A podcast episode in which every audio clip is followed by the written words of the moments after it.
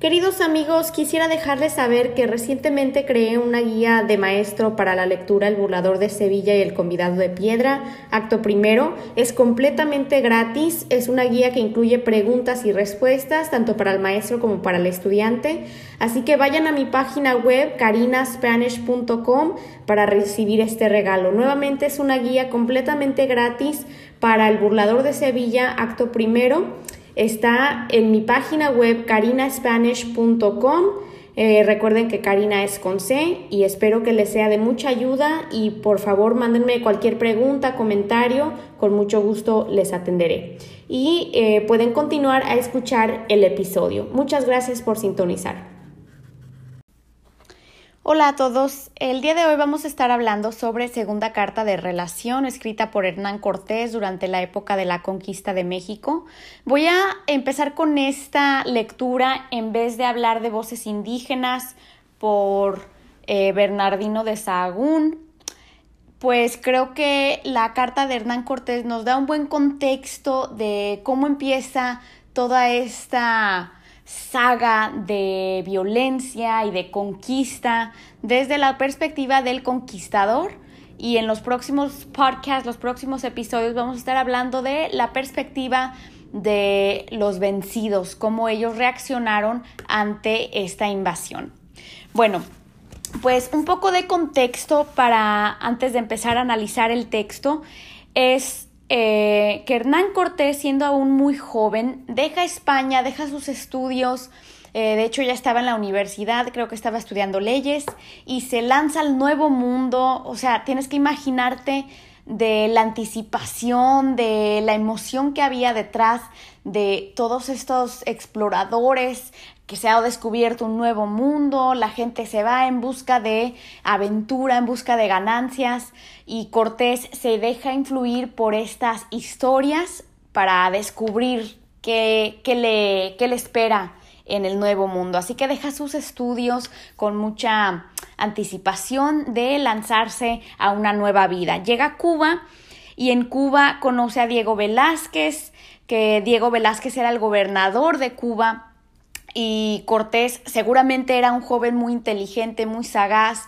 eh, se distinguió entre todos y empieza a aprender un poco más sobre lo que ocurre en este lado del mundo, donde hay casi como una competencia entre exploradores de descubrir nuevas costas, nuevos lugares. Así que Cortés no se quiere quedar atrás y decide lanzarse él con sus hombres en contra de las órdenes del gobernador Diego Velázquez, eh, abandona Cuba, se lanza en el mar Caribe y llega a las costas de México, tal vez sería la, la parte de Yucatán, y allí se encuentra a unos eh, náufragos, algunos hombres españoles que se habían perdido y resultaron eh, que se quedaron en Yucatán, aprenden el idioma maya que se hablaba y se habla hasta el día de hoy. Eh, bien, aprenden el idioma maya y entonces cuando Hernán Cortés llega con sus hombres, se encuentra con estos españoles y conoce a uno, Jerónimo Aguilar, el cual eh, obviamente habla español castellano, pero también habla maya y le va a servir bastante estratégicamente, militarmente, a Cortés y le sirve como su lengua, entre comillas, ¿verdad? Así le llamaban a sus intérpretes. Muy bien, este, también otra persona que va a ser eh, de suma importancia, sin embargo, Cortés no la menciona por su nombre, va a ser la Malinche. Esta mujer es muy controversial en la historia de México y el motivo siendo que es pintada como una traicionera, una traidora, pues se alió con Hernán Cortés en vez de aliarse con el pueblo mexica, lo defiende a él, le, le instruye, eh, le interpreta entre el maya y el náhuatl, que esta mujer es muy talentosa, seguramente muy inteligente. Ella habla maya y habla náhuatl. Náhuatl era el idioma y sigue siendo el idioma de los mexicas, de los eh, aztecas. Así que ella también eh, comienza a aprender español, castellano y es trilingüe al fin de toda esta historia, así que le fue muy útil a Hernán Cortés en eh, todos sus planes militares. Muy bien, pues eso es un poco de trasfondo, un poco de contexto para esta historia de Hernán Cortés cuando se lanza a México y mm, empieza a aprender sobre este, este gran imperio, esta gran civilización que es el de los mexicas, los aztecas, y del gran señor, el gran rey Tlatuani emperador, que era Moctezuma. Muy bien, eh, eso es algo del contexto, algo del vocabulario que nos va a ayudar bastante a explicar y analizar el texto. En primero es crónica. Esta historia es una crónica porque eh, nos cuenta eventos históricos que ocurrieron en la historia, nos da una fecha, nos da detalles, eh, así que esto se considera como una crónica. También se le puede identificar como narrativa epistolar, una narrativa porque es una narración, nos está contando eventos, y epistolar porque es una carta, una epístola es una carta. Y el destinatario, o sea, el público, la persona que va a recibir esta carta, esta epístola, es el emperador Carlos V de España y del Imperio Sacro Romano, a quien le escribe eh, Hernán Cortés para informarle de lo que ocurre eh, en, este, en esta aventura a la cual él se lanza. Luego vamos a hablar un poquito más de los propósitos, pero es importante recordar entonces que el destinatario, el que recibe el público de esta carta, es el rey Carlos V. Muy bien, también eh, es importante que usar eh, la perspectiva que es primera persona. Hernán Cortés nos está hablando desde su propia perspectiva, lo que él cree, lo que él ve, lo que él recuerda, ¿verdad? También lo podemos llamar narrador testigo, porque él fue un testigo, él vivió, él lo vio, ¿verdad? Nadie más se lo contó, él estuvo allí presente. Es, así que es un narrador en primera persona y es un narrador testigo, contándolo desde su propia perspectiva. Y algo aquí interesante para notar es que en aquel tiempo, cuando se empezaban a escribir estas historias del Nuevo Mundo, de hecho empezaron a surgir escritores que nunca habían venido al Nuevo Mundo y empezaron a escribir porque era como una fiebre, ¿verdad? Te puedes imaginar como cuando, por ejemplo, salió lo de Twilight, los vampiros, es una fiebre que cayó eh, y todos estaban obsesionados, querían escribir, querían meterse a este momento. Eh, sin embargo, Hernán Cortés no fue un, un escritor a la distancia, él estuvo presente. Y otra cosa que nos lleva a, a pensar y analizar en esta en esta historia que él escribe, una palabra que nos va a ser de suma ayuda es fidedigno. ¿Es o no es fidedigno Hernán Cortés en su carta? Y fidedigno significa, como en inglés sería trustworthy. ¿Le creemos o no le creemos? ¿Ah? ¿Es fiel su historia, su narrativa es fidedigna, es creíble, ¿verdad? ¿O no? Y seguramente hay aspectos de, esta epístola, de esta carta, que van a ser 100% fidedignos, no se lo pudo haber inventado. Hoy en día tenemos la historia y aparte hubo otros soldados que tal vez también escribieron. Así que algunos de esos elementos sí son fidedignos, pero seguramente hay algo de exageración, algo de resumen, memorización, de asumir la otra perspectiva, especialmente de Moctezuma, de los indígenas, que lo vuelve no fidedigno y que tal vez podemos cuestionar la veracidad, la verdad de esta narración. Muy bien, eso es algo de vocabulario. Ah, tengo uno más Enumeración. Enumeración es como una lista. A lo largo de esta carta vamos a ver cómo Hernán Cortés va enumerando eh, ya sea descripciones, lugares, se usan adjetivos, así que enumera, hace una lista de todos los elementos, de todas las cosas que él va observando.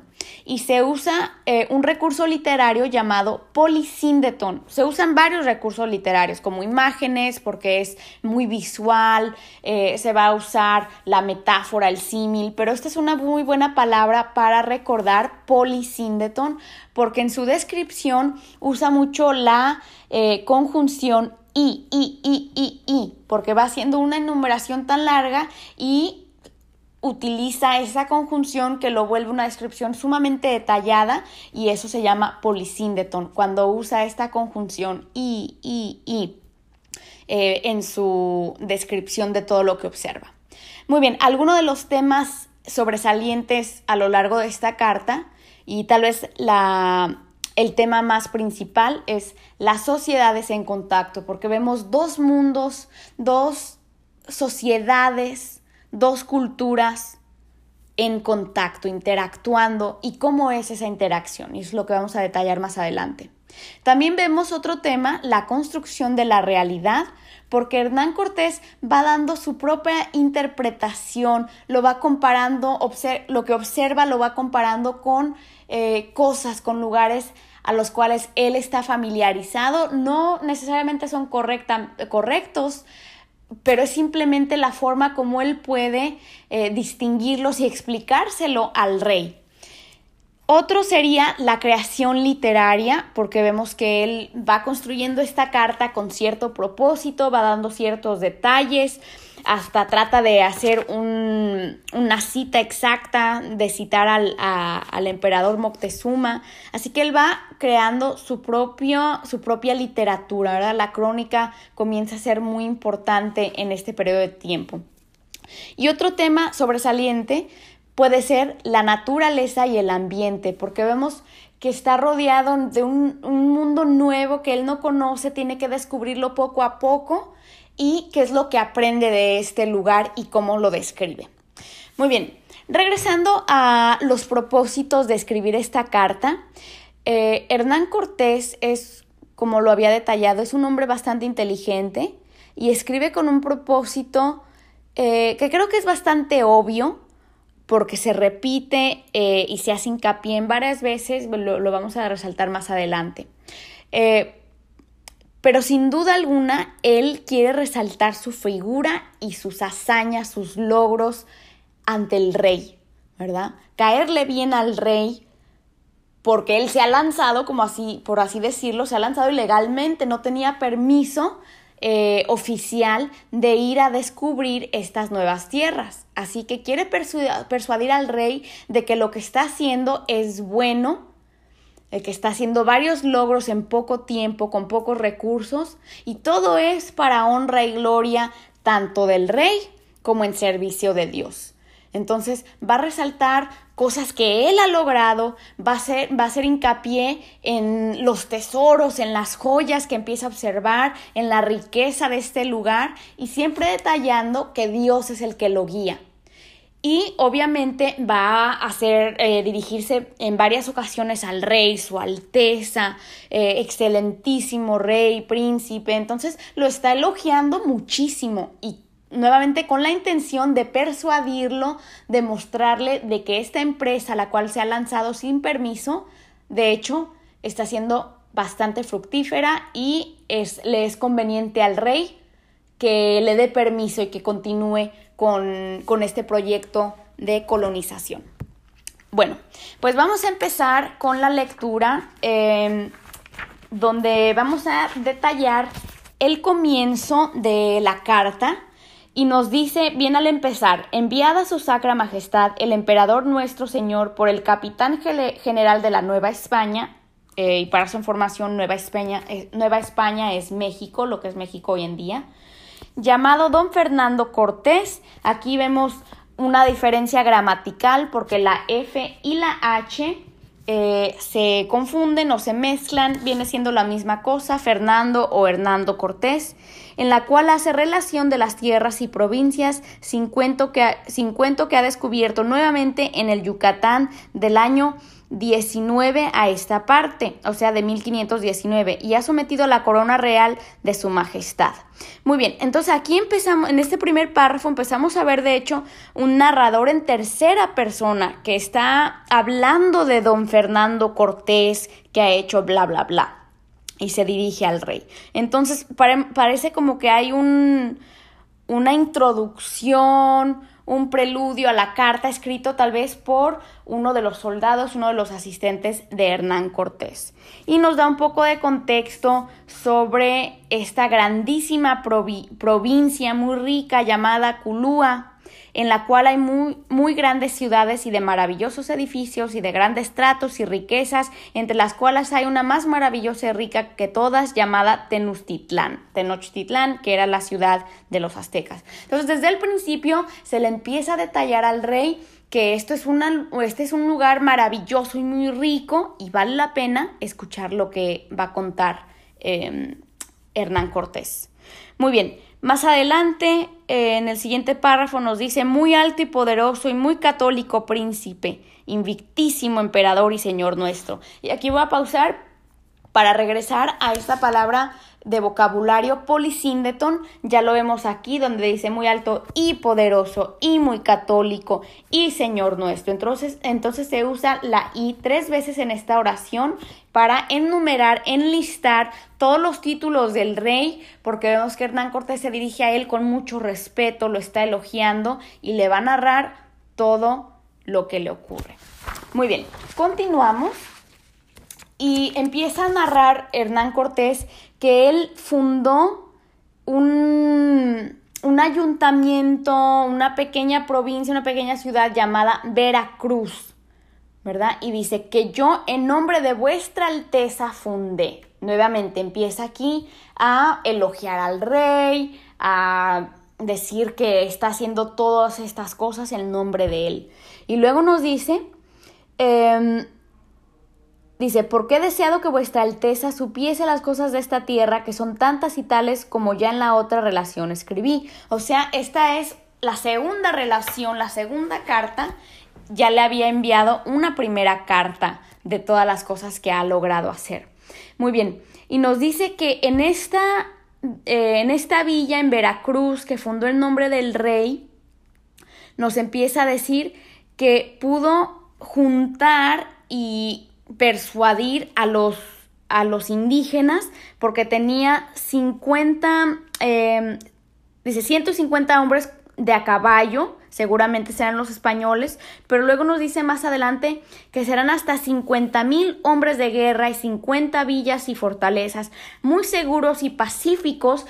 Esta palabra es muy importante porque nos está diciendo que ya los españoles están armonizando con los indígenas, son pacíficos, son amigos. Y luego continúa diciendo, y por ciertos y leales vasallos de vuestra majestad.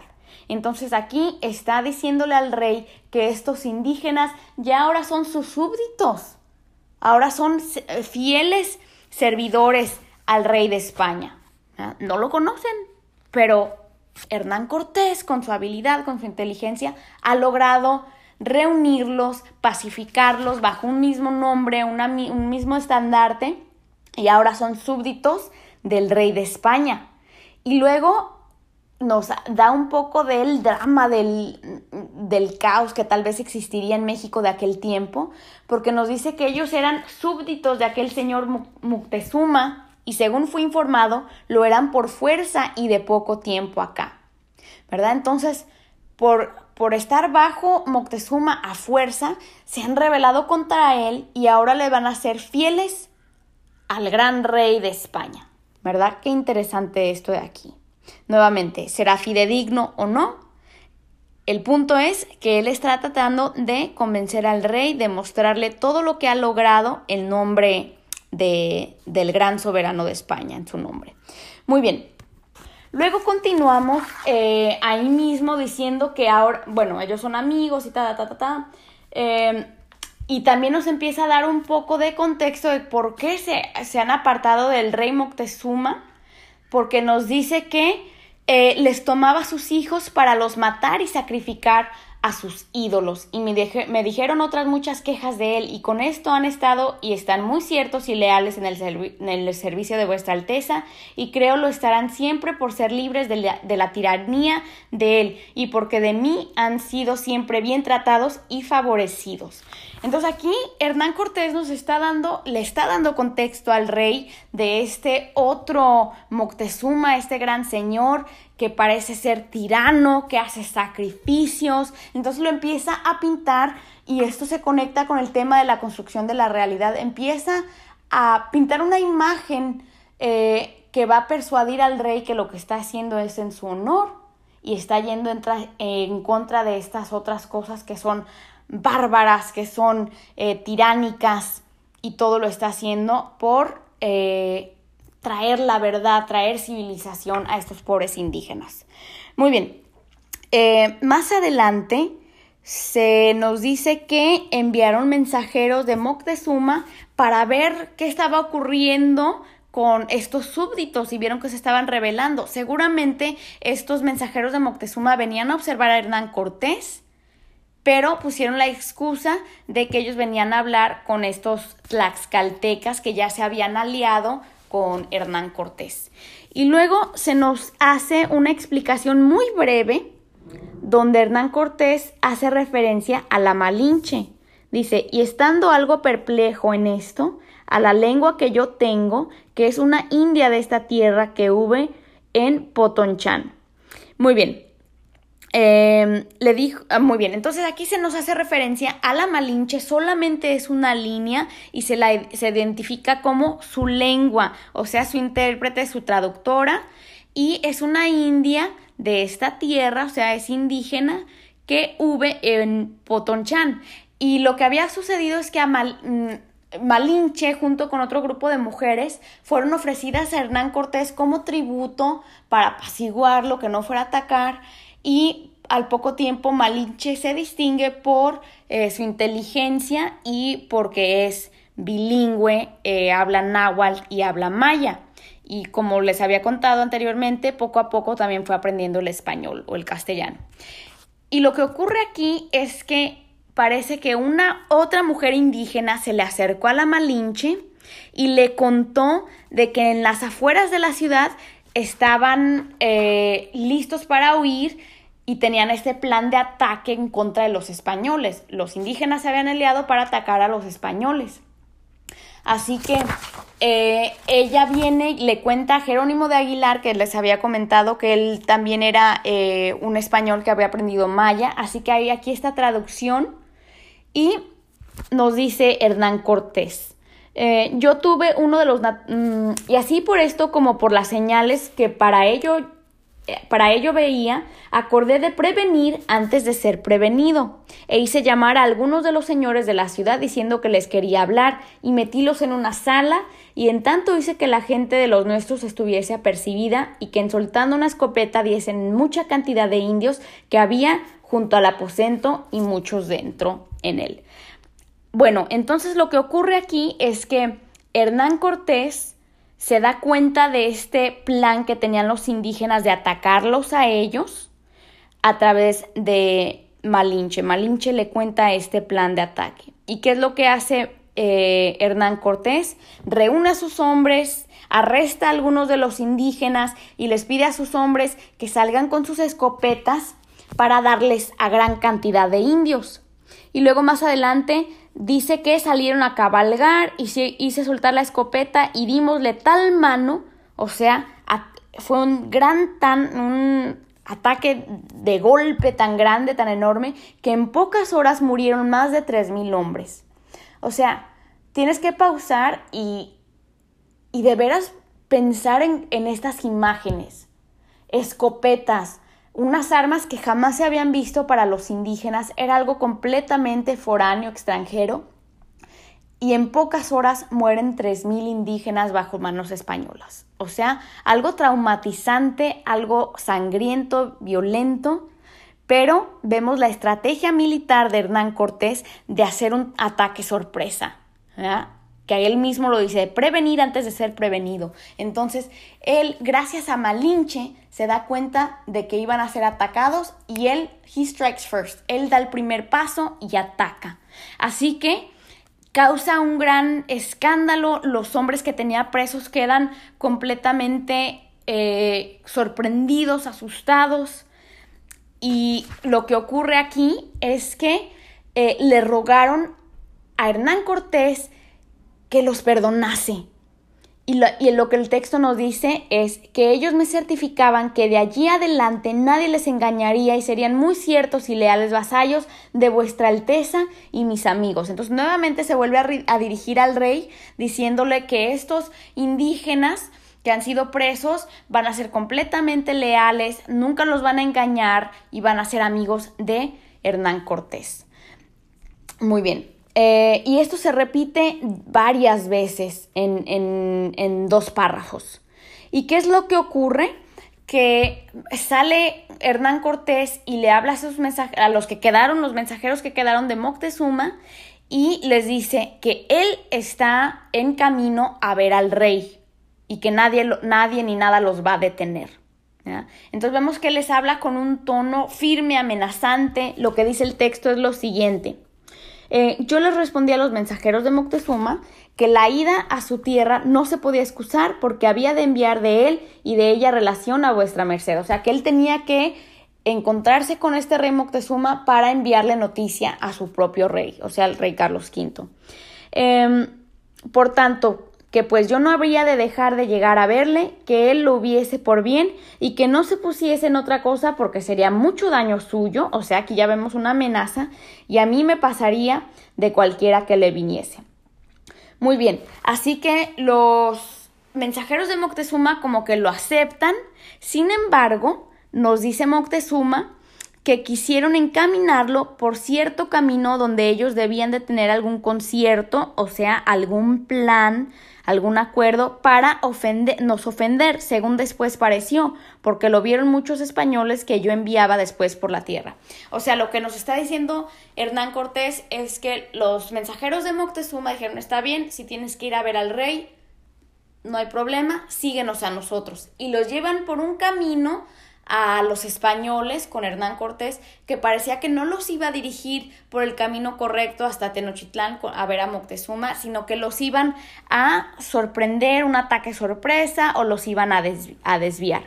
Sin embargo, Hernán Cortés, siendo un hombre muy religioso, dice que eh, mas como Dios haya tenido siempre cuidado de encaminar las reales cosas de vuestra sacra majestad desde su niñez, y como yo y los de mi compañía íbamos en su real servicio, nuevamente tratando de elogiar al rey, que están haciendo todo esto en nombre de su majestad, y Dios los está guiando y siempre los va a guiar, dice, Dios nos mostró otro camino, aunque algo, algo agro, o sea, algo difícil, pero no tan peligroso como aquel por donde nos querían llevar.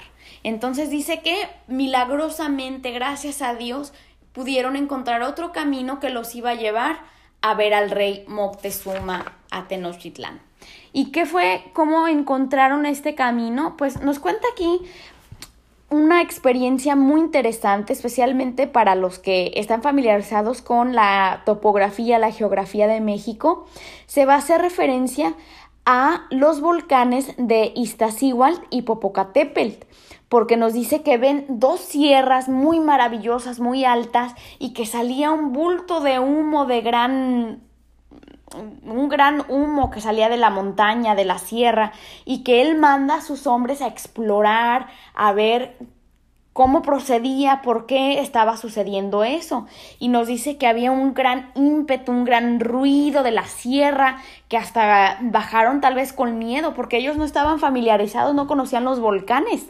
Entonces es muy interesante ver cómo interactúan eh, con la naturaleza que los rodea. Nuevamente esto puede conectarse con la naturaleza y el ambiente, que es uno de los temas que mencioné al principio. Y dice que bajaron, que había nieve, que, bajaron con carámbanos, eh, pedazos de nieve. Y a ellos les parecía un, les intrigó, porque cuando vinieron de, de, Cuba y de Yucatán, de esta otra región, donde hace mucho calor, es muy húmedo, eh, húmedo el, el clima, y ahora se encuentran con una topografía, un clima totalmente diferente, bastante frío, hay nieve, eh, entonces están viendo la gran variedad que hay en este lugar. Y nos dice que fue así como se encontraron milagrosamente de repente un camino que pasaba por estas sierras, por Cholula, donde se encuentran con los dos volcanes. Y bueno, siguieron ese camino que los iba a llevar a Culúa, o sea, Culúa es parte de Tenochtitlán, donde se van a encontrar con este gran rey. Muy bien, eh, vamos a continuar y aquí es donde más adelante nos, nos, cuenta que va llegando a la gran ciudad de Temixtitán y aquí es, importante pausar y notar, explicar que eh, se usan varios nombres para identificar a la ciudad de Tenochtitlán. Podemos ver Tenochtitlán, Temixtitán, Temixtitán, eh, Culúa. Todas estas van a ser, todos estos van a ser sinónimos de la gran ciudad donde iban a encontrarse con el rey Moctezuma. y nos dice que em, entran a la ciudad y nos dice, entré por una calzada, una calzada es casi como una avenida, una gran calle, que va por medio de esta dicha laguna. O sea, fue algo súper sorprendente para ellos porque la ciudad de Tenochtitlán estaba construida encima de esta laguna y pasaban unas calzadas, unas calles que conectaban a la ciudad eh, y la laguna, el agua nos dice que estaba muy bien obrada, o sea, era un, trabajo súper bien hecho, estaban sorprendidos de qué tan bien construida estaba esta ciudad. Y hasta nos dice que eh, pueden ir por toda ella ocho de a caballo a la par, o sea, pueden ir ocho hombres montados a caballo para explicar, para dar, dar una idea al rey de qué tan grande era esta calzada. Em, muy bien, más adelante nos va explicando de lo que va observando. Nos dice que hay varias ciudades, en la primera hay 3.000 vecinos, en la segunda, en la segunda es eh, 6.000 personas y luego en la tercera eh, ciudad otros 4 o 5.000 vecinos. Y todas muy buenos edificios de casas y torres, en especial las casas de los señores y personas principales y las de sus, muy importante aquí, mezquitas y oratorios donde ellos tienen sus ídolos. Entonces le da una descripción al rey de qué tan grande es este lugar. Esto no es algo ahí entre el bosque, entre la selva. Esta es una gran ciudad, una gran civilización con muchas personas, tal vez más grande aún que algunas de las ciudades en España. Y usa una palabra muy interesante aquí que es importante notar. Nos habla sobre sus mezquitas y oratorios. Ahora, la palabra mezquita es una palabra árabe. Mezquita es la iglesia, por así decirlo, el centro de eh, adoración para los musulmanes. Ahora, si recordamos previamente, los españoles, los reyes católicos, habían conquistado a los musulmanes, a los moros. Y para, para los cristianos, los católicos, las mezquitas y los musulmanes era una religión prohibida, era en contra de Dios, era pagano, así que cuando Hernán Cortés se encuentra con esta otra religión que no tiene nada que ver con el catolicismo, con ser cristiano, lo va a identificar con lo que él conoce y que no es cristiano, ¿verdad? No va a decir la iglesia o el templo, eh, porque para él esta religión es la contraria, es prohibida, es pagana y lo que él conoce que es prohibido y pagano eran los árabes, los musulmanes. Así que va a identificar eh, a las iglesias, a los templos de los aztecas con mezquitas. Muy bien. Eh, y le sigue contando al rey de esta descripción del lugar, que de qué tan grande es, em, y que se va, que es muy rico, y que se va a encontrar con unos mil hombres que salen a encontrarlo y que vienen muy bien vestidos, según su costumbre, bien rico, y dice que vienen a tal vez a saludarlo, y su forma de presentarse es como una ceremonia donde nos dice que ponía cada uno la mano en tierra y lo la besaba, y así estuve esperando casi una hora hasta que cada uno hiciese su ceremonia. Entonces, imagínate, salen mil hombres a tal vez a recibirlo, pero también tal vez para intimidarlo ¿verdad? Y hacen esta ceremonia donde besan la tierra, así como estilo el Papa. Muy bien.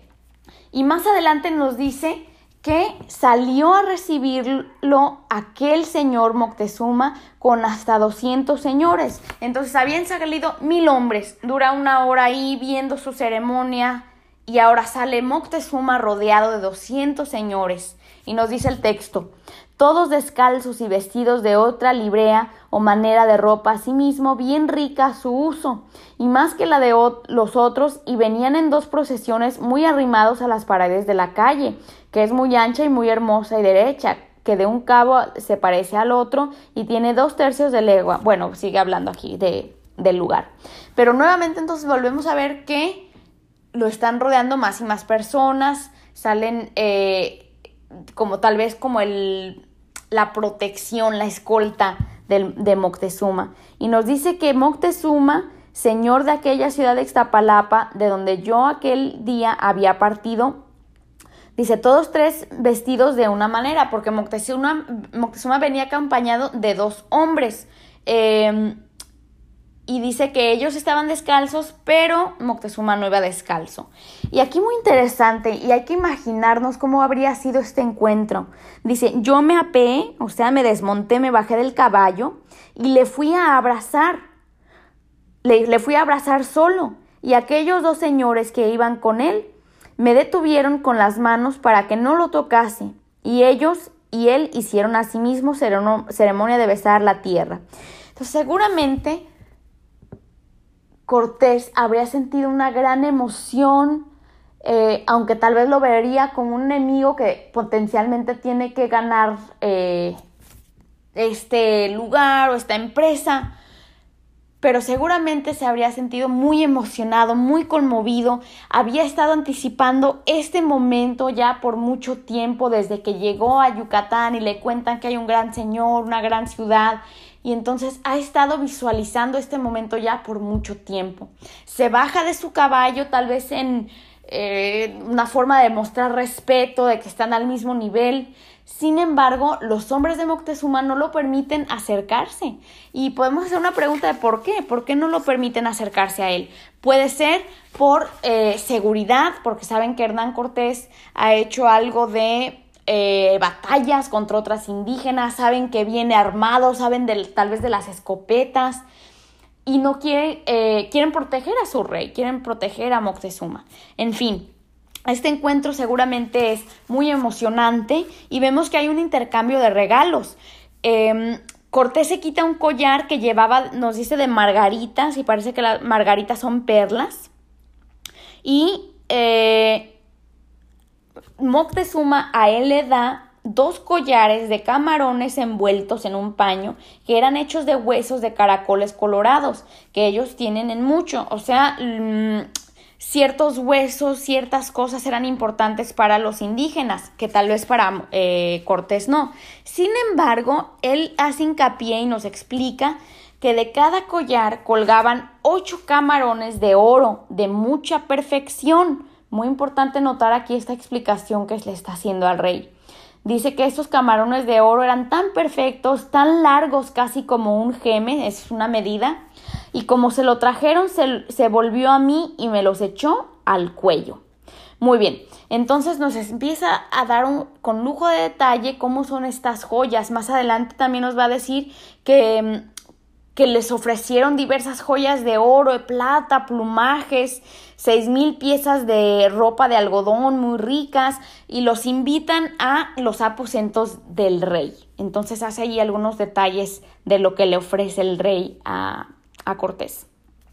Y más adelante, y se usan aquí em, símbolos de eh, comillas, de diálogo, y vamos a ver el discurso de Moctezuma a Cortés, donde Moctezuma entonces se va a dirigir a Cortés, va a dar eh, ciertos razonamientos, eh, va a justificar ciertas cosas. Y aquí podemos hacernos una pregunta, si Cortés es fidedigno al representar este discurso de Moctezuma, ¿verdad? Pensando en que Cortés no habla náhuatl, él no ha aprendido el idioma de los indígenas.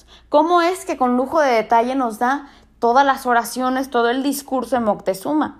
Esa es una cosa. Él no habla el idioma, ¿cómo es que puede representar tan fielmente, palabra por palabra, en vez de un resumen, por ejemplo? Lo está citando. Y esa es una cuestión. La otra cuestión es, y lo vamos a ver más adelante, el aspecto, la perspectiva que le da Cortés de tal vez pintándolo de cierta manera que va a justificar la presencia de Cortés y los españoles en este territorio. Entonces hay que ponernos a pensar en todas estas cosas eh, que tal vez vuelven esta rendición de Cortés eh, no fidedigna, no le creemos tal vez palabra por palabra. Y eh, en todo caso de que sí sea palabra por palabra, recordemos que aquí Cortés viene rodeado de sus de sus lenguas, de sus traductores, pero no los menciona que, les que ellos estuvieron eh, traduciendo. Y si sí estuvieron traduciéndole, seguramente hubieron pausas, seguramente se perdió algo en la traducción. Bien, pues eh, Moctezuma va a hablar y dice que muchos días a que por nuestras escrituras tenemos de nuestros antepasados noticia que yo ni todos los que en esta tierra habitamos no somos naturales de ella, sino extranjeros y venidos a ella de partes muy extrañas. Bien, voy a pausar aquí porque es importante recordar que los aztecas, los mexicas, no eran originalmente del Valle de México. Ellos se asentaron en esta laguna, en este territorio, hacía unos 200 años eh, para cuando llega Hernán Cortés.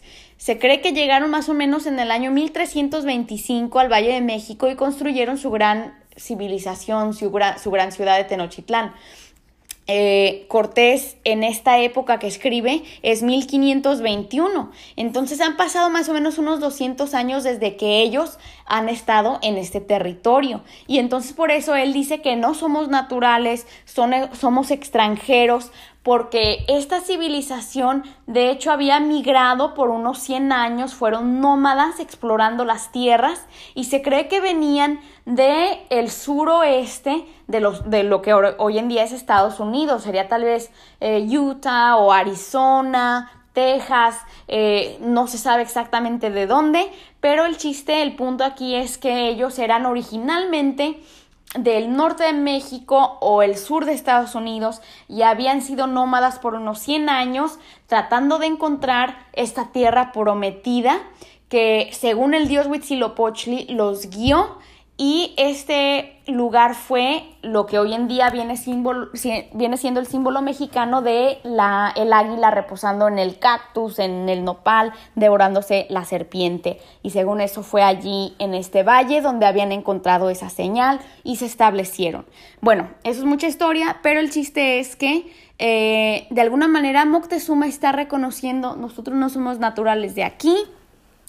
Y no solamente eso, dice, eh, tenemos asimismo que a estas partes trajo nuestra generación un señor cuyos vasallos todos eran, el cual se volvió a su naturaleza y después tornó a venir desde mucho tiempo, y tanto que ya estaban casados los que habían quedado con las mujeres naturales de la tierra y tenían mucha generación.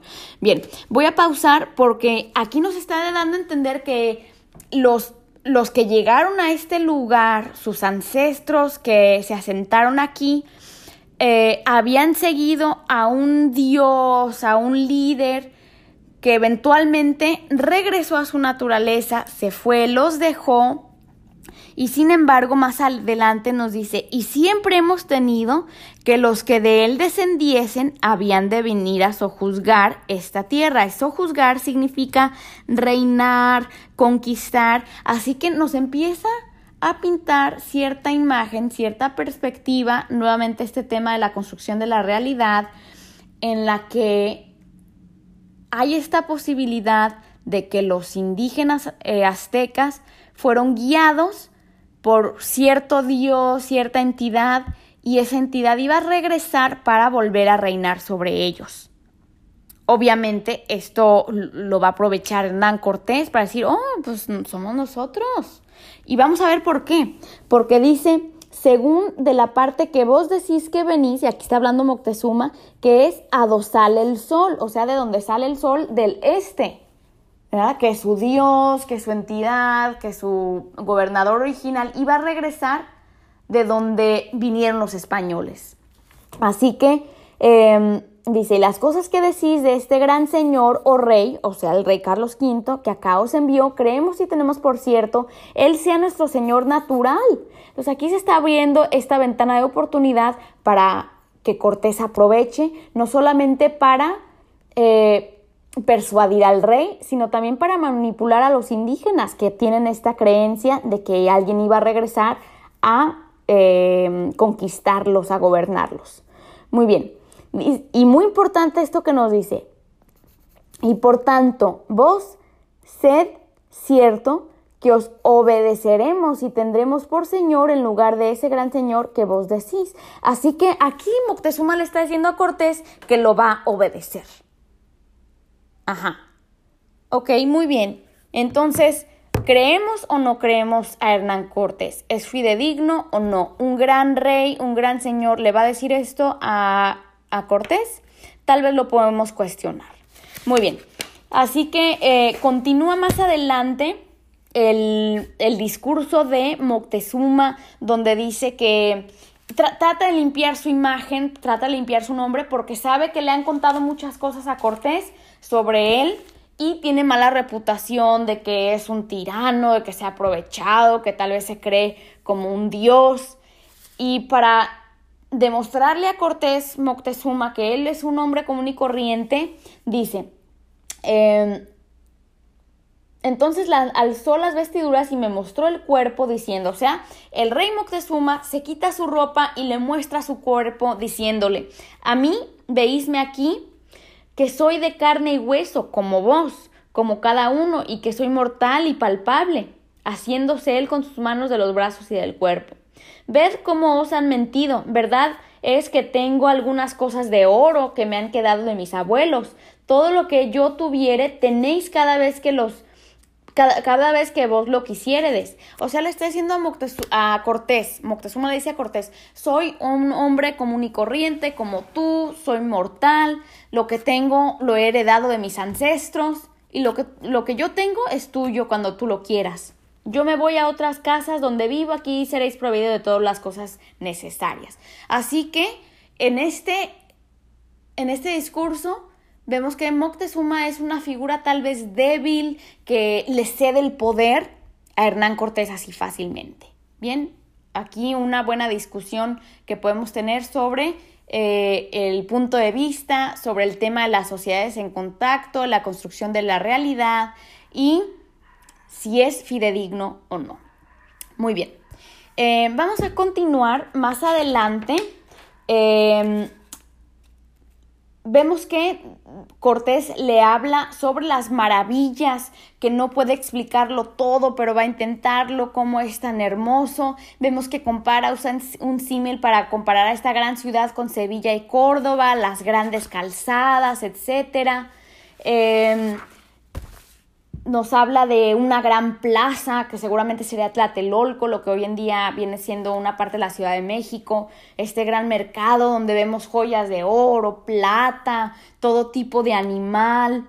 Y entonces aquí le está dando al rey con lujo de detalle eh, que Hernán Cortés ha conquistado una gran ciudad, bien desarrollada, una civilización compleja, con mucho que ofrecer, con muchos recursos naturales, y no es una una civilización eh, sin nada que ofrecer. O sea, le está tratando de pintar al rey una imagen eh, muy llamativa, muy persuasiva, que vale la pena conquistar. Eh, más adelante, hacia el final del texto, se nos da una descripción de la religión de los indígenas. Nuevamente se vuelve a usar esta palabra, las mezquitas, eh, nos habla de cómo hay monstruos pintados en las capillas, de sus ídolos que ellos adoran, eh, de los sacrificios que ellos han hecho. Eh, ¿Qué más se nos cuenta? Mm, dice, los más principales de estos ídolos y en quienes ellos más fe y creencia tenían, derroqué de sus sillas y los hice echar por las escaleras abajo e hice limpiar aquellas capillas donde los tenían. Entonces nos dice aquí Hernán Cortés que él ha quitado, ha destruido los ídolos que tenían en las capillas, ¿verdad? Y esto es muy importante porque empezamos a ver este proyecto de evangelización con el que viene Hernán Cortés. No solamente, no solamente viene por estos recursos naturales, por el oro, por las joyas, no solamente viene en nombre del rey, sino que viene en nombre de Dios.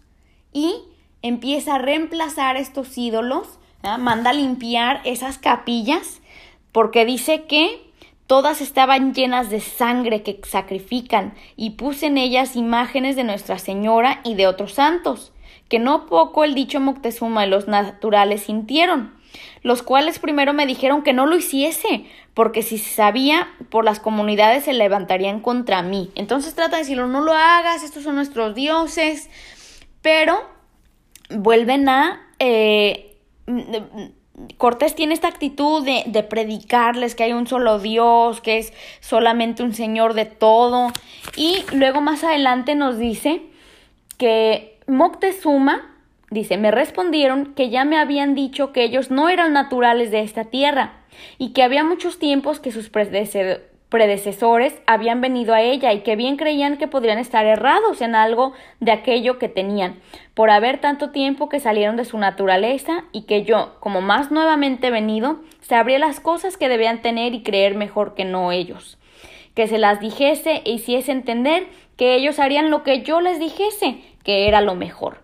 Muy bien, así que en esta parte nos vuelve eh, Cortés a recordar y enfatizar de que estos mm, mexicas no son naturales de ahí, que habían inmigrado y que tal vez pueden estar en, eh, en error, pueden estar errados.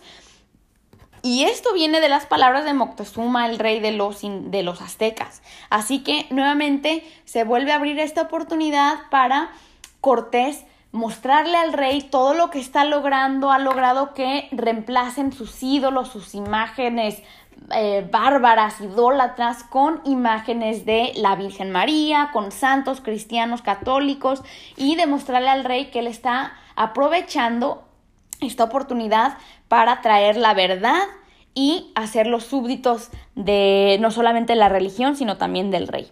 Muy bien, eh, ya casi llegamos al fin nos dice que quitaron los ídolos, limpiaron las capillas, pusieron las imágenes y todo con alegre semblante. O sea que lo hicieron con muy, de muy buen modo eh, después, ¿verdad? Eh, nuevamente, ¿es fidedigno no? Esta es una conversación que podemos tener en clase.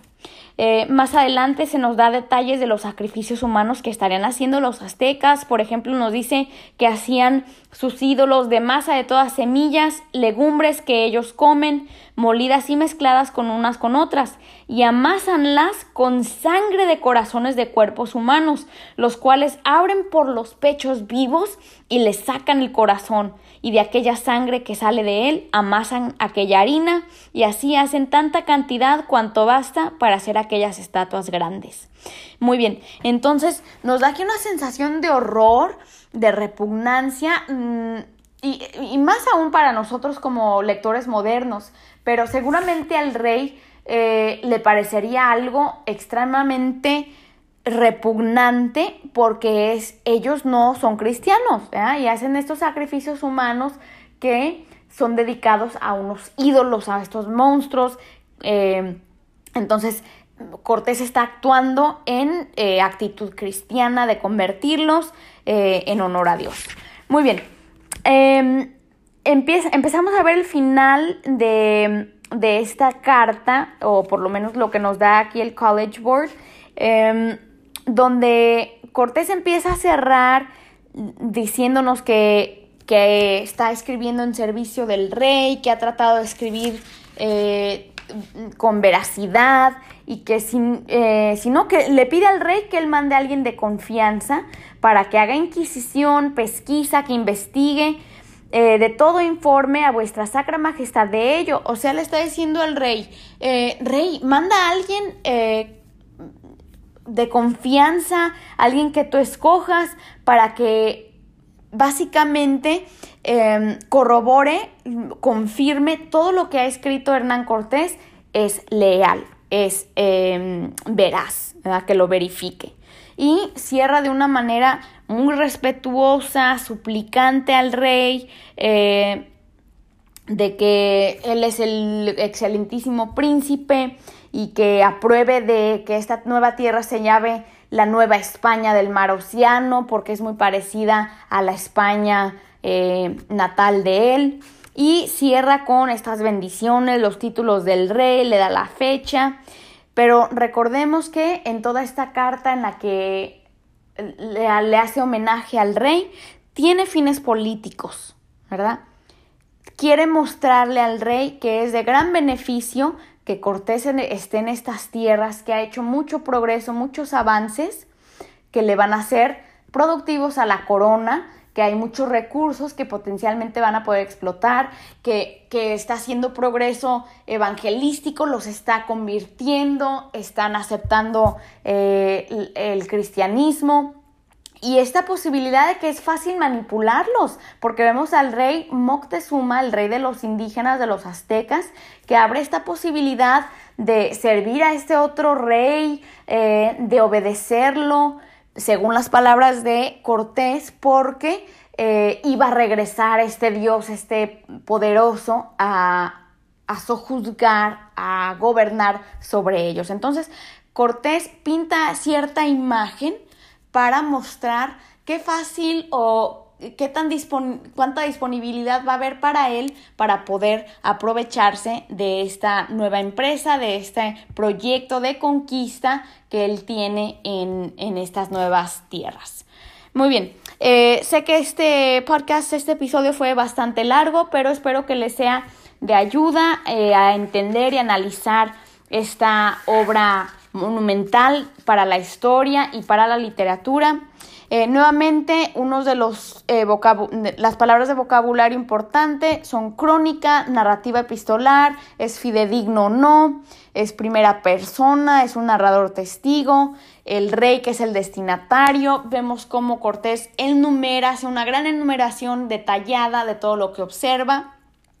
Eh, Espero que les haya sido de ayuda. Si hay alguna pregunta, no duden en contactarme eh, a, mi correo electrónico carina, carina con C, carina spanish arroba gmail.com. Gracias por sintonizar y en el próximo podcast estaremos hablando de las voces indígenas, de la perspectiva de los vencidos. Gracias por todo. Chao. Gracias por haber escuchado este episodio. Nuevamente les recuerdo que tengo disponible una guía de maestro completamente gratis para el burlador de Sevilla Acto Primero. La pueden encontrar en mi página web carinaspanish.com. Nuevamente es una guía completamente gratis para maestro, incluye preguntas y respuestas en mi página web carinaspanish.com. Gracias por sintonizar y hasta el próximo episodio.